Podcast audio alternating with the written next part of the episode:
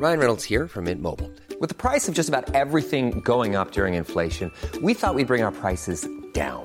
So to help us, we brought in a reverse auctioneer, which is apparently a thing. Mint Mobile unlimited premium wireless. Ready to get 30, 30, bit to get 30, bit to get 20, 20, 20, bit to get 20, 20, bit to get 15, 15, 15, 15 just 15 bucks a month. So, Give it a try at mintmobile.com slash switch. $45 upfront for three months plus taxes and fees. Promo for new customers for limited time. Unlimited more than 40 gigabytes per month. Slows. Full terms at mintmobile.com.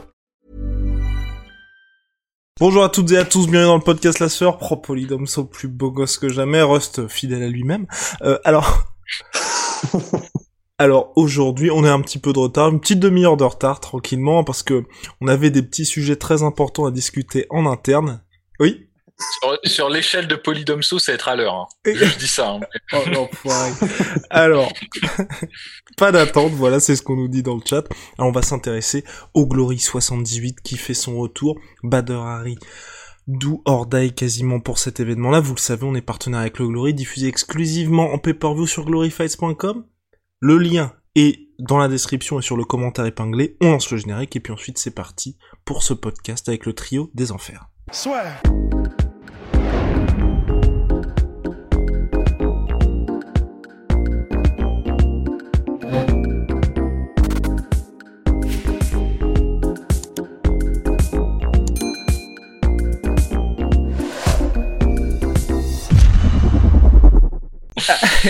donc on est reparti. Alors donc Bad Bader Harry qui affronte euh, donc quelqu'un qui a un nom du, du propre aveu de Bader est très difficile à, à prononcer. Il le prononce lui-même Tarek, je crois, si je ne m'abuse. Donc euh, Son, son prénom est plus accessible, je crois. hein. oui, exactement, c'est Arcadius. Arcadius. Arcadius, et c'est stylé en plus. Hein. Il y a vraiment un côté euh, perso dessous le calibre. Quoi. Exactement. Donc bilan clair. bilan de 12-5, 7 KO en carrière. De son côté, Bader Harry 106-15, 92 KO en carrière. Troisième du Glory Bader Harry et son adversaire classé huitième, Polydomso. Est-ce que là, on va avoir véritablement un choc, un combat disputé ou normalement Bader Harry doit lui rouler dessus? En, en réalité, euh, je vais pas vous mentir, Badrari est archi favori dans ce combat. Euh, Arcadius, euh, il est pas mauvais, mais il a pas du tout l'expérience de Badrari. Euh, il a pas du tout rencontré les mêmes noms non plus. C'est, euh, il y a quand même, je pense, trois ou quatre classes d'écart entre les deux combattants. Euh, ça veut pas dire qu'Arcadius n'a pas le potentiel de faire quelque chose après, mais là, il est vraiment très très frais dans sa carrière. Ça veut pas dire non plus que c'est joué d'avance, parce qu'on se souvient par exemple de Crocop qui a fait son premier combat au K1 et je crois que ça devait être son deuxième combat de kickboxing contre Jérôme Le Banner et il avait et il avait gagné. Donc c'est c'est possible, c'est possible. C'est Et- vrai et qu'on on peut- Et, et pour continuer sur ce que tu disais, Polydomso, on peut même continuer sur Jérôme Le Banner en disant que Jérôme Le Banner, par exemple, euh, qui a combattu récemment des, des gens qui n'étaient théoriquement pas de son calibre et qui n'ont pas sa renommée, ni son expérience, ni sa technique, ni, sa, ni tout ce qu'on veut. Et ça a été compliqué parce qu'il y a aussi, parce qu'il y a aussi l'âge, parce qu'il y a aussi les dynamiques de carrière, quoi. Voilà, et ça c'est vrai que c'est ça la grosse, le gros alé, le gros aléa. Si on me dit euh, Badrari, le Badrari, on va dire de de 2009 face à face à Arcadius, euh, bah vous pouvez jouer votre maison, la bagnole, la bagnole de votre voisin et la totale sur Badrari, il n'y a pas de problème. Là, le problème c'est qu'on est sur un Badrari qui, je pense techniquement est toujours là. Ce qu'il fait c'est très beau. Euh, Il n'y a pas de déclin technique. Il n'y a même pas un déclin dans le- l'entraînement. Je pense qu'il s'entraîne toujours très très très très dur. Il arrive toujours prêt mais c'est juste en fait son corps lâche. Parce que moi, ma théorie que j'ai sur euh, sur Badrari, sur le fait que son corps lâche, euh, c'est que non, c'est pas une théorie de, de ouf, c'est juste que C'est qu'il voit mal de l'œil gauche. non, mais je, physiquement, nat- naturellement, je pense pas qu'il a le gabarit pour faire le, le poids qu'il fait. En fait. Ben oui. Je pense que naturellement, Badrari, quand on voit ses premiers combats et euh, jusqu'à peu près la période 2005, quand il était encore au Shakuriki euh, Gym, Ouais. avant qu'il fasse sa, sa transition chez Mac Passionnaire, et Mac Passionnaire est quand même connu pour euh, transformer ses combattants physiquement. Et Mhm. vous regardez, euh, euh, vous regardez Goken Saki avant Mac Passionnaire, après Mac Passionnaire, vous regardez Arthur Kishenko avant Mac Passionnaire, après Mac, Mac et vous regardez euh, Badrari avant après, il y a un changement mais radical. Il y a un gros, il y a un gros focus sur les entraînements, oui, euh, de ce type-là, hein, en dehors de la Ah non, c'est clair, c'est clair, c'est clair. Et, je- et je pense que le, ce- cette armure qui protégeait Badrari véritablement, parce que Badrari jusqu'à peu près 2005-2006, c'était un canon de verre à Mhm. proprement parler. C'est-à-dire qu'il il avait toujours cette puissance de frappe, mais quand les quand les combats duraient longtemps et quand il affrontait des mecs qui étaient euh, un peu plus rugueux, un peu plus durs, bah ça pouvait euh, terminer en sa défaveur en fait. Et ben cette armure qui l'a porté, qui lui a permis d'avoir des victoires face à Alistair Overeem, face à Semi Shield par exemple, là j'ai l'impression qu'elle se retourne un peu contre lui et que bah, son corps en fait s'effondre un peu sous lui en fait, sous cet effort qui n'est pas en fait euh, quelque chose de, je pense, naturel, qui n'est pas la croissance naturelle qu'il aurait dû avoir en fait Badrari à ce niveau-là. À cela s'ajoute que je pense que Badrari, en plus de ça, a une mentalité de hum, c'est pas c'est pas pour le c'est pas pour le critiquer mais il y a des il y a des archétypes comme ça dans les sports de combat mais il a une mentalité de bully. C'est-à-dire quand quand il arrive à dominer son adversaire il est euh, impeccable Badrari. Tu, tu quand tu le vois euh, qui déroule face à Peter Hertz ou face à Semi dans le premier combat tu te dis il y a personne qui lui arrive à la cheville à ce mec là il arrive à faire des trucs de dingue. Par contre quand ça s'accroche quand c'est dur quand c'est chiant quand l'autre en fait ne veut pas se laisser faire et que qui rend qui rend les coups et même quand il rend les coups alors qu'il perd bah, d'un coup, en fait, la lutte devient beaucoup plus complexe en fait pour pour Badrari et on l'a vu perdre des combats qu'il aurait dû euh, gagner. Je pense à son troisième combat contre Sabit Samedov. Je pense à son combat contre Benjamin Adegbouyi. Je pense également à son combat contre Ismaël Lont. Alors il le gagne, mais euh, laborieux. Euh, ah oui, parce qu'il met trois knockdowns sur le premier round et après il manque de perdre le combat par KO en fin de combat. Enfin, c'est un truc délirant. Alors qu'Ismaël Lond n'a pas du tout le niveau ni le pédigré de, de, de Badrari. Donc c'est toujours très très aléatoire quand, quand on parle de Badrari. À plus forte raison, le Badrari de cette période, parce qu'on est quand même plus, malgré tout le respect et tout, toute l'admiration qu'on peut avoir sur Badra, pour Badrari, on est plus sur le crépuscule de sa carrière. Moi je pense qu'il a une carrière énorme, il combat depuis qu'il a 16 ans. Euh, là il en a 35, 34. Ouais, un truc comme ça. Il est né en 84, ouais. Donc euh, 36. Ça, euh, Ouais, donc euh, voilà, et, euh, et donc euh, oui, ça plus la musculation, plus le, la prise de poids qui maintenant se retourne contre lui, plus euh, le mental qui est peut-être, ça a toujours été un peu son talon d'Achille en fait à, à Badrari. Bah c'est que tu peux pas être certain à 100%. ça et aussi le fait que en kickboxing tu peux toujours être surpris par le newcomer. Bah, Mirko Krokop, personne misait sur lui avant qu'il arrive au K1 et il a surpris tout le monde. Euh, Arcadius, euh, on peut se tromper aussi sur lui. Il a un physique assez impressionnant. Hein. Il est très grand. Euh, il est jeune, il en veut. Il a pas l'air intimidé par Badrari. et ça rejoint ce que tu dis hein, par rapport au physique avec Benjamin Adekbui, qui était aussi euh, mine de rien outsider face à Badrari. Ah, non, pour le coup, Badra, mais qui était quand même beaucoup bien meilleur. Oui c'est un, déjà il avait l'expérience que Arcadius n'a pas, mais en plus c'est un tank. Hein. Il est vraiment très large le mec. Hein. C'est, assez. Euh, je m'en rendais pas compte en fait parce que je l'avais vu que dans le ring avec euh, Rico Verhoeven avant. Mais bon, c'est vrai qu'à côté de Rico Verhoeven, bon, c'est chaud d'avoir l'air très impressionnant, mais c'est vrai qu'il était plus épais en fait que peut-être moins dessiné, moins euh, tracé que Badrari, mais il était. Enfin, tu vois, c'est, c'est une masse le mec, c'est une force de la nature. Arcadius, il a l'air un peu plus. Euh, je veux dire euh, longiligne, un peu plus longiligne. Euh, donc bon, généralement, moi, enfin moi je te dirais que le le, le, le favori reste Badrari. Euh, il a le, la puissance de chaos, il peut éteindre euh, quasiment n'importe qui dans le bon soir en fait, il peut éteindre n'importe qui.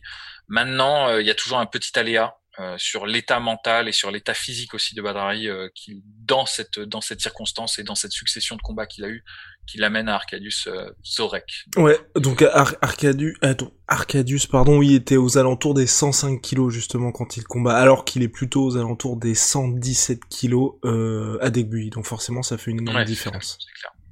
Ouais, et puis c'est clair que ce sera moins difficile effectivement d'impacter un mec qui fait 105 kilos que d'impacter euh, les, les, monstres qu'a combattu effectivement Badrari.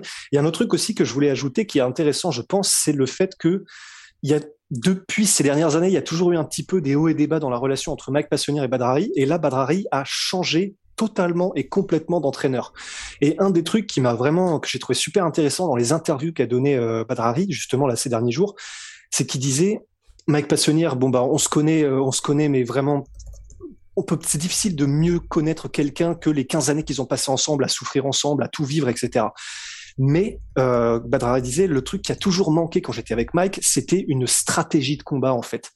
Et là, il dit, c'est ce que j'aime beaucoup avec euh, Saïd, euh, j'ai oublié, euh, désolé, le nom de son nouvel entraîneur, mais c'est ce que c'est ce que Badrari aime avec lui, c'est que un, il y a vraiment une notion de stratégie, de construction tactique, de tactique pendant le combat. Euh, et en plus de ça, c'est quelqu'un qui, euh, donc Badrari cite, a un œil neuf et même s'il n'idolâtre pas Badrari, il a envie de faire ses preuves et de montrer qu'il peut apporter quelque chose de nouveau, de montrer qu'il a aussi son système d'entraînement qui peut apporter quelque chose à Badrari. Et ça peut être une dynamique de, carrière pour Badrari qui peut être honnêtement, ça, ça peut complètement euh, le, le, le, régénérer, quoi. Donc, je suis, je suis assez curieux de voir aussi un Badrari, le Badrari nouveau avec euh, ce nouvel entraîneur. Ce que je voulais dire, donc c'était le nom du coach de Badrari, le nouveau, c'est Saïd El Badawi. Et là, je, disais à Podium est-ce qu'il y a quelque chose à ajouter sur le main event Badrari contre Arek euh, non, mais ce que je disais, c'est que c'est le meilleur combat euh, là actuellement pour rebondir, parce qu'on est peut-être, on est, les gens qui nous écoutent se diront peut-être qu'on est sévère avec Badrari, parce qu'en fait, on l'a vu contre Adekbouyi et, euh, et Verhoeven, qui sont, euh, c'est le top de la catégorie actuelle en, en poids lourd. Euh, et c'est vrai que peut-être euh, là, il va peut-être pulvériser euh, Arcadius en un round. Il y a des chances, hein, honnêtement, il y a des chances. Hein, c'est Badrari quand même. Et bah, je pense que c'est ce qu'il faut parce qu'il faut relancer la hype. On est quand même Bon, la carte est intéressante. Voyez, voyez un exemple de carte bien intelligemment menée de la part du Glory en termes d'utilisation de la renommée de quelqu'un. C'est-à-dire que les gens vont regarder cette carte parce qu'il y a Badrari. Et en même temps, ils vont essayer de mettre un coup de projecteur sur la catégorie des lourds et sur les nouveaux arrivants dans la catégorie des lourds. Des lourds. Donc on a Tarek, euh, ah, j'oublie tout le temps son nom. Tarek euh, Vas-y. Non, non, c'est Lévi Richter, Contre, contre, contre, Thomas Mosny et il y a Antonio Plaziba contre Tarek, euh, je sais pas. Oui, Babes, oui, complètement, qui avait, justement battu Richter. C'est ça, et qui s'était incliné face à Rico Verhoeven parce que c'était un tournoi et tout. Et donc c'est les, c'est un peu les newcomers, quoi. C'est les, c'est les espoirs. Lévi Richter, euh, on le connaît, il est très prometteur. Je pense qu'il peut vraiment donner quelque chose de très bien. Euh, contre Thomas Mosny, c'est très intéressant. Thomas Mosny, on lui passe un coucou. Ça a été le, le sparring partner de Cyril Gann dans sa préparation contre Volkov et euh, il a vraiment un style qui est très agréable à regarder avec euh, des, des high kicks de la jambe avant et de la jambe arrière monstrueux. Ce serait vraiment très drôle qu'il arrive à mettre KO par high kick euh, Levi Richter qui doit faire plus de 2 mètres, donc ce serait très drôle. Mais il est capable de le faire hein, ah oui, très largement. Et euh, Tariq c'est c'est vraiment un guerrier. Le mec, il te rentre dedans, il fait des combinaisons à la rotang en corps corps, tête et puis il finit en low kick. Donc c'est un, c'est un bourrin. Et en face de lui, il y a Plaziba qui est plutôt un mec qui est très complet, qui a un, bon conditionnement. il s'entraîne chez Mike Passener d'ailleurs, placé aussi, il me semble, euh, parce qu'il a le, style de conditionnement physique est vraiment Dutch style. Enfin, c'est vraiment, euh, c'est signé quoi. c'est marrant que c'est peut-être un reproche qu'on peut faire aussi à Mike Passener, c'est que quel que soit le combattant qu'il a, il va en faire le même produit en fait au final. Il y a des mmh. combattants comme ça. Euh, un autre combattant qui fait un peu ça et qui récemment euh, m'a donné un peu de grain à moudre en MMA, c'est peut-être Firaz Abyss qui a tendance à à essayer de reproduire toujours le même combattant, à faire une espèce de, il part du patron en fait, Georges Saint-Pierre, il l'applique à Rory McDonald, à Kevin Lee, à Arnold Allen, enfin, il, et parfois ça prend pas, parfois ça prend et ça marche, mais parfois ça prend pas parce que tous les combattants sont différents. C'est un peu pareil avec Mike Passener. Il a vraiment, euh, quand on regarde cette période là de tous les combattants qui sont passés par lui, euh, grosse emphase sur le conditionnement physique et sur la préparation euh, mentale, enfin mentale vraiment d'agression de d'attaquants quoi de, de mecs qui vont venir te chercher. Mais après c'est vrai que euh, ça a tendance un peu à, à gommer les singularités des combattants. Et parfois c'est ça qui les rend bons. Alors ça marche quand tu es euh, Badrari et que la, la, mentalité agressive te convient et que du coup le fait de te produire un, un conditionnement physique adéquat euh, maximise ton agression. Mais par contre moi j'ai toujours trouvé par exemple qu'Arthur Kishenko avait été moins bon avec Mike Passener qu'avant en fait. Parce que tout son travail de, de body punch et de, de balayage et tout qu'il avait quand il était tout jeune, de le voir par exemple quand il avait 19 ans, quand il affrontait Masato à 19 ans, euh, et qui faisait quasiment jeu égal avec Masato alors qu'on était sur le top de Masato. Enfin, c'est délirant pour les gens qui, qui savent de qui on parle. En fait, Masato, c'était un des meilleurs euh, kickboxers à l'époque. Euh, il était au top, quoi. Et à 19 ans, le mec faisait quasiment jeu égal avec lui, alors qu'il venait d'un, il s'entraînait même pas en Hollande et tout, tu vois. Et le fait qu'il soit passé chez Mike Passener, l'a doté d'un physique très impressionnant mais je trouve qu'il a perdu tout ce savoir-faire qu'il avait, toute cette singularité en fait, ces techniques qu'il avait. Bon après, il s'est rattrapé, c'est un des meilleurs kickboxers encore actuellement, tu vois. Mais ce que je veux dire, c'est que je comprends aussi la démarche de Badrari, peut-être de sortir en fait de, de l'emprise euh, Mike Passener, tout en gardant tout ce que Mike Passener lui a apporté. Hein. Il renie pas du tout euh, son temps Mike C'est juste, il veut découvrir autre chose. Et je pense que c'est plutôt une, c'est plutôt une bonne, bonne démarche. Donc, regardez cette carte, c'est très intéressant. et Cocorico Norden Mayedine, hein, quand même. Ouais, bah, il est, est-ce qu'il est sur... non, il est pas sur la carte, c'est dommage parce que c'est vrai que c'est un des. Euh, il est sur la carte, il est sur la carte. Ah, il est sur la carte. Alors qu'est-ce qu'il va... il, me semble même qu'il s'est entraîné avec Badrari, si je ne m'abuse, euh, parce que je crois que c'est lui qui était dans l'épisode 2 de Legacy. Rust, tu ne t'abuses pas du tout, effectivement. Ben voilà, c'est pour ça. Très bien. C'est très bien. Nornin Mayedine qui avait battu euh, Plazibat d'ailleurs. C'était un, plutôt un plutôt un upset en fait. Euh, c'est clair. Comme, comme victoire parce que Plazibat était prévu comme euh, un peu le le l'espoir en fait de cette catégorie. Donc euh, non mais c'est cool. Enfin c'est vraiment bien là. En plus on a toute une génération de poids lourds où il ne manque en fait que l'attention médiatique parce que le talent ils l'ont. Euh, vous prenez Levi Richter, vous prenez euh, Thomas Mosny, Plazibat, euh, Baziz et, et Mayedine, ils sont tous très très bons. Il faut juste en fait le petit coup de projecteur. Et en fait, quand on réfléchit au succès, par exemple, du K1 et de cette période-là où tout le monde pouvait battre tout le monde, là, on n'est très loin de ça, en fait. Parce que quand tu regardes Plazibat, il a battu Mayedine, mais il a perdu aussi contre Mayedine. Enfin, ils ont tous à peu près un niveau équivalent. Richter, il a perdu contre Baziz, mais je pense que le bon jour, il peut battre Baziz. Donc, en fait, clairement, ils peuvent se tirer la bourre comme les, euh, je sais pas, les euh, Sam Greco, les Mark Hunt, euh, les Jérôme Le Banner se tirer la bourre lors du K1. Il faut juste en fait le bon coup médiatique et bénéficier, tirer parti de Badrari, c'est pour moi la meilleure stratégie pour ça. Et ben voilà, donc là vous avez un petit petite preview de tout ce qui vous attend et il y a aussi donc le rematch pour le titre light heavyweight Pereira contre Varitov. Les deux s'étaient quittés bah, par une victoire de Pereira je sais pas si c'était un upset parce qu'on était assez partagé, je crois, dans nos pronostics. En tout cas, victoire par split décision de Pereira. Et là, maintenant, ils reviennent tous les deux. Alors. Je te laisse, euh, j'ai beaucoup parlé, euh, Rust, donc euh, je, te, je te cède la parole. Bah non, honnêtement, je, je serai pas très long parce que pour être tout à fait honnête, tout ce qu'on sait, c'est qu'on va, les, deux ont un style qui est pour le coup extrêmement particulier avec euh, Pereira qui a un style un peu plus, un peu moins académique, disons, que celui de Varitov. Mais euh, comment dire, les deux sont au top de leur game. le truc, c'est que ben. Hey, I'm Ryan Reynolds. Recently, I asked Mint Mobile's legal team if big wireless companies are allowed to raise prices due to inflation. They said yes. And then when I asked if raising prices technically violates those onerous two-year contracts, they said, "What the f*** are you talking about? You insane Hollywood ass." So to recap, we're cutting the price of Mint Unlimited from $30 a month to just $15 a month. Give it a try at mintmobile.com slash switch. $45 up front for three months plus taxes and fees. Promo for new customers for limited time. Unlimited more than 40 gigabytes per month. Slows. Full terms at mintmobile.com. Je, je, je n'ai aucune idée en fait de ce qui va pouvoir changer la dynamique pour le combat, pour la revanche. Euh, je ne sais pas ce qu'ils vont apporter de différent qui va faire que, mais tout ce qu'on sait, c'est qu'on va avoir littéralement ce qui se fait de mieux en kickboxing, en light heavyweight, et rien que pour ça, en fait, euh, on peut mettre les deux pieds sur, le fauteuil et puis euh, regarder, mais vraiment en toute confiance parce qu'on sait que ça va être le top, quoi. Et Polydomso, est-ce que toi, t'as été surpris justement de la victoire de Pereira face à Varitov, qui était quand même le roi quasi incontesté de cette catégorie light heavyweight? Ben, je sais plus. Moi, je me semble que j'avais prévu que ce soit Varitov qui l'emporte. Il me semble dans les dans les previews, mais peut-être je suis en train de faire du. Non, je crois que c'était ça. Ouais, je crois que c'était ça. relecture euh, rétroactive, mais de, de mémoire, je crois que j'avais prévu ça parce que je m'étais dit qu'en fait, dans mon idée, c'est que Varitov, euh, il allait pas se laisser euh, écraser en fait sur les premiers rounds et qu'il allait revenir et que euh, Pereira sur la longueur, sur la durée face à un technicien, euh, et qu'il ne traumatise pas en fait sur les premières euh, premières reprises, bah ça va être très compliqué pour lui parce que parce que Varitov en fait Varitov quand tu regardes les défaites qu'il a eu ou les ou les combats un peu tendus qu'il a eu, c'est jamais vraiment euh, très clair en fait. C'est juste un peu comme il est un peu comme ça fait chier. Je vais je, ressors ce mec à chaque fois que je parle de kickboxer, mais il est un peu comme Alexei Ignashov quoi. Parfois il perd les combats parce qu'il est pas actif, parce qu'il il laisse un peu le truc se tu vois, se, se, jouer sous lui. Alors, il est jamais vraiment. Euh, je crois qu'Alexei Ignashov, il avait jamais été mis knockdown de toute sa carrière, ce qui est hallucinant.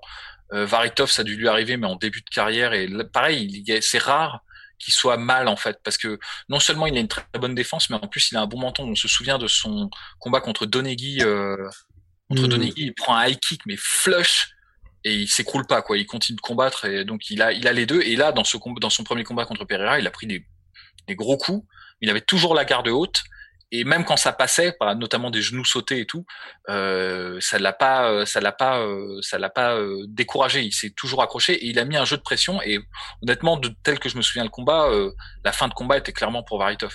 Très clairement, il, il marchait vraiment sur sur Pereira, qui du coup, qui n'avait pas pu passer euh, aussi bien ses techniques qu'il peut passer habituellement parce que Pereira il a un peu ce style très très étrange où il a les mains très basses il est très il est vraiment pas orthodoxe du tout où il fait vraiment peur à ses adversaires, il les fait reculer et en les faisant reculer, c'est là où il peut vraiment dérouler son jeu d'agression et d'anglaise principalement parce que je pense que sa grande force, c'est euh, sa, sa précision en fait sur ses coups et sa capacité à vraiment appuyer au moment où il anticipe en fait le déplacement de l'adversaire. Il aime beaucoup mettre les KO comme ça le long des cordes ou quand un adversaire essaye de de partir sur son côté droit ou sur son côté gauche, il va avoir la bonne technique au bon moment et euh, il a vraiment une très bonne précision. Et comme en plus il part du bas, vu qu'il boxe pas garde haute mais garde basse et qu'il a des, il a plutôt une grande allonge, il est un peu longiligne, un peu à la Thomas Hearns pour ceux qui, se souviennent un peu de, de, son style de boxe, toute proportion gardée parce que c'est pas un boxeur, mais c'est comme ça qu'il arrive à avoir du, du pouvoir de chaos assez assez violent. Et là de se faire marcher dessus et de pas pouvoir installer sa distance et de pas pouvoir surprendre l'adversaire, il avait été plutôt mal. Alors il avait trouvé d'autres trucs hein, avec les genoux sautés notamment, les travails en uppercut, tout ça, ça marchait bien, mais il n'a pas réussi à casser euh, Varitov. Et moi je pense que Varitov d'avoir fait euh, synchrone avec Pereira, où il a subi le pouvoir de Pereira, et il sait qu'il peut l'encaisser, ça va être très encourageant pour lui, tu vois, pour, pour ce pour ce rematch en fait parce que toute, toute la crainte, toute l'anxiété que tu peux avoir quand tu combats un mec comme Pereira, si tu as réussi à encaisser la tempête pendant 5 rounds et qu'en plus c'est toi qui gagnais le combat sur la fin, je pense, moi, mon, mon instinct, c'est que Baritov va gagner ce combat et il va le gagner. Je, dirais, je m'avance, hein, peut-être je me plante, mais je pense plutôt facilement. Justement pour la parce qu'il s'est passé ses synchrones, parce qu'il a pris la tempête et parce qu'il revenait et qu'il était, euh, il savait en fait ce qu'il faisait. Donc, euh, je pense que c'est ça. Je pense que là, je m'avance un peu, tu vois, je me mouille, mais je pense que c'est comme ça que ça va se, se dérouler en fait. Hmm. Je sais pas ce que pensez vous. que dire? Que que rajouter Que dire? Euh, Est-ce que messieurs, on se lance dans les pronostics? Bah allez, hein. On est là pour ça. Hein. Oh là là là là là. Rusty et joueur. Donc on va commencer bah, par Pereira contre Varitov numéro 2. Du coup, toi, Polydomso, t'étais sur... Euh, tu vois KO ou tu vois décision? Je pense TKO round 3 pour euh, Varitov. Hmm. Ben, je vais dire euh... parce que c'est vrai qu'instinctivement, je suis d'accord avec toi, on aurait tendance à dire que le technicien et le scientifique du kickboxing, une fois qu'il a un peu euh, cadré et analysé son adversaire, bah forcément, il a plus de marge de progression.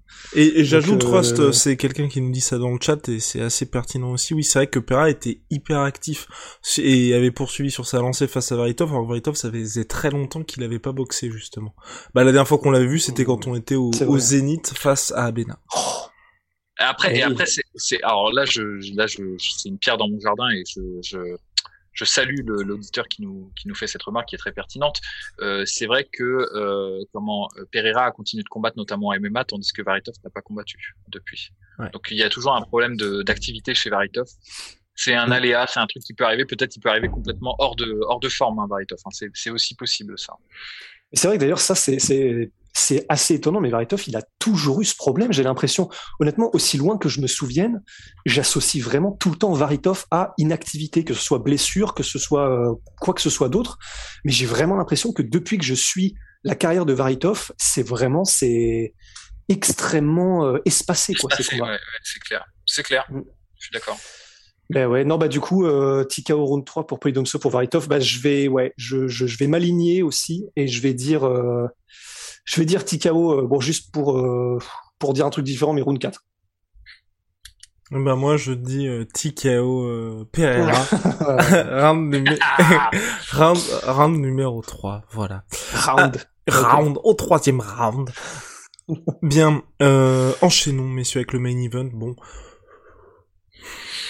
Moi je dis Badrari KO premier round. Je pense que quand même euh, Enfin, tu vois, il y a des niveaux dans ce dans ce jeu-là. Euh, Arcadius a l'air brave et, euh, et en plus de ça, je, ce qui est très intéressant, c'est qu'il n'est pas du tout inquiété par la perspective de combat de Badrari. Il est pas nerveux, et il, a, il est calme. En plus, la, la conférence, moi, j'ai beaucoup aimé cette conférence. J'ai trouvé qu'ils étaient euh, euh, en transparence tous les deux. Ils ne jouaient pas un rôle, ils n'ont pas cherché à s'impressionner. Comme l'a dit Bader, oui, t'es arme quand tu perds. Oui.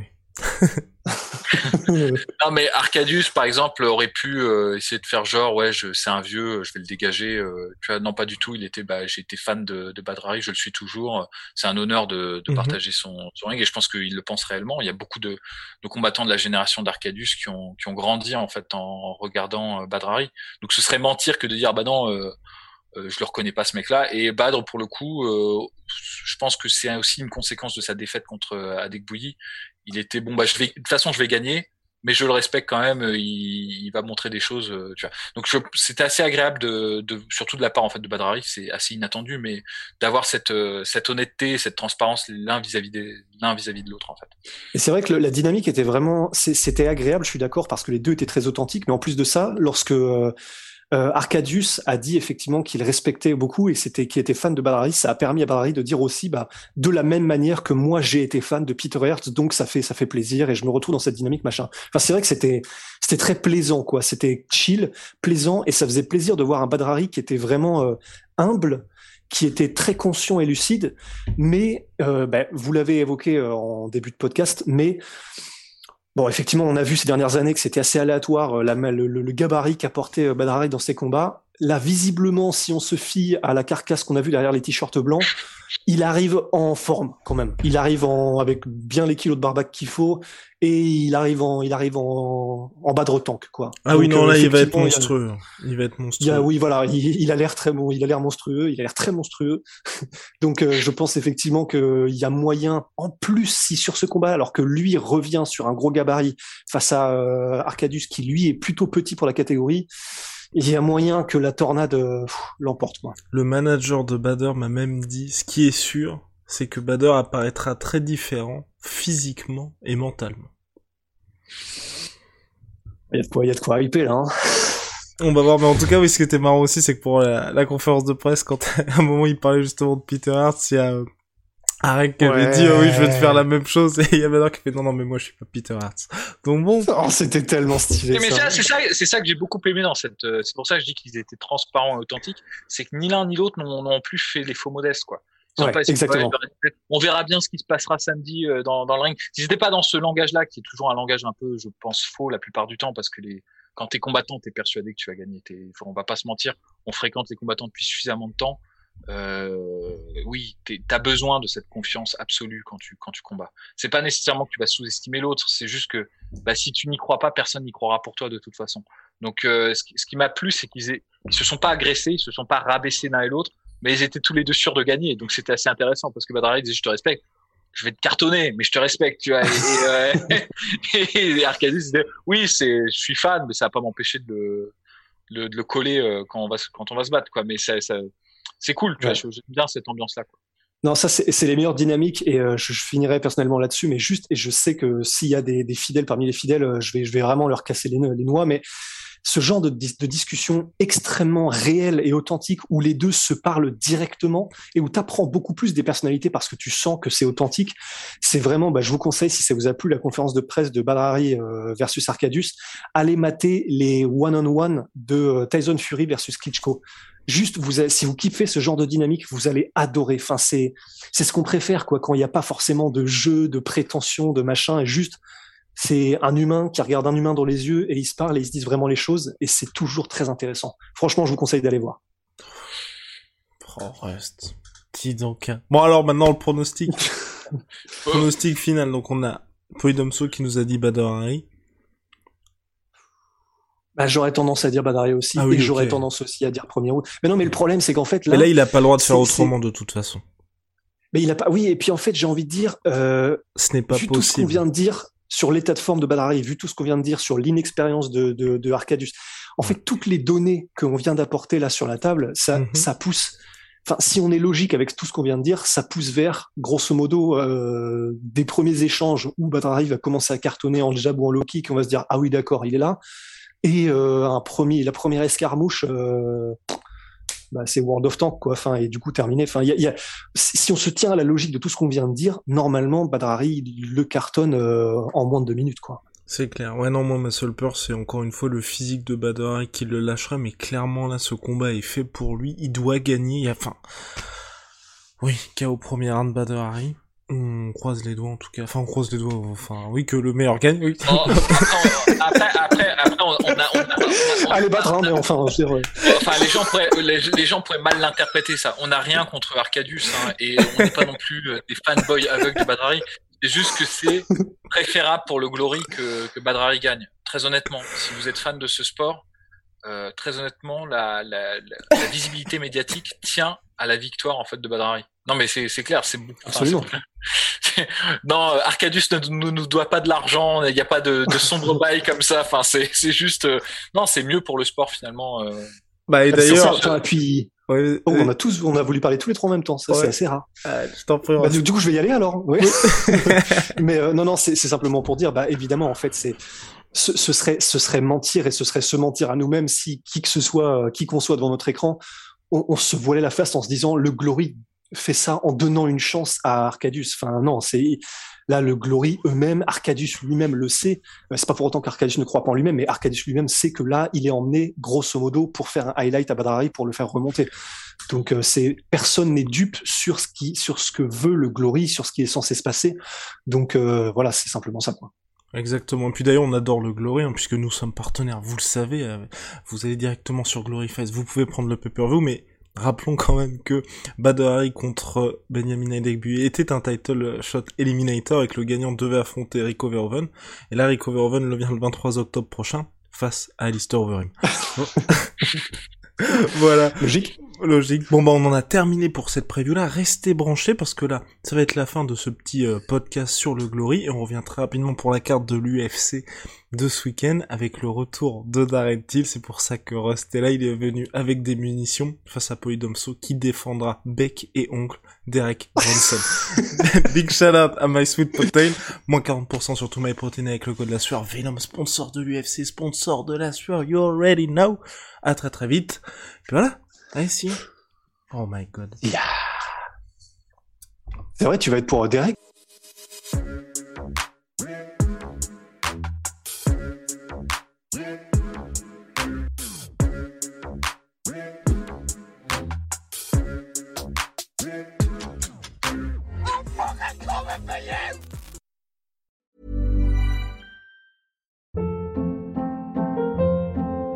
Hold up. What was that? Boring. No flavor. That was as bad as those leftovers you ate all week. Kiki Palmer here, and it's time to say hello to something fresh and guilt-free. Hello Fresh. Jazz up dinner with pecan-crusted chicken or garlic butter shrimp scampi. Now that's music to my mouth. Hello Fresh. Let's get this dinner party started. Discover all the delicious possibilities at hellofresh.com. Et voilà, c'est la fin de votre épisode du podcast La Sœur. Si ça vous a plu, n'hésitez pas à nous mettre les 5 étoiles sur Apple Podcast ou sur Spotify. Vous pouvez aussi nous laisser un petit commentaire, ça nous aidera beaucoup. Et si vous voulez aller plus loin avec nous, vous tapez La Sueur sur toutes les plateformes ou sur les réseaux sociaux, vous nous trouverez. Et là, vous nous écoutez très certainement en audio. On est aussi en vidéo sur YouTube, mais également sur Snapchat. Là encore, vous tapez la et on sera là. Merci de votre fidélité et à très vite pour de nouvelles aventures.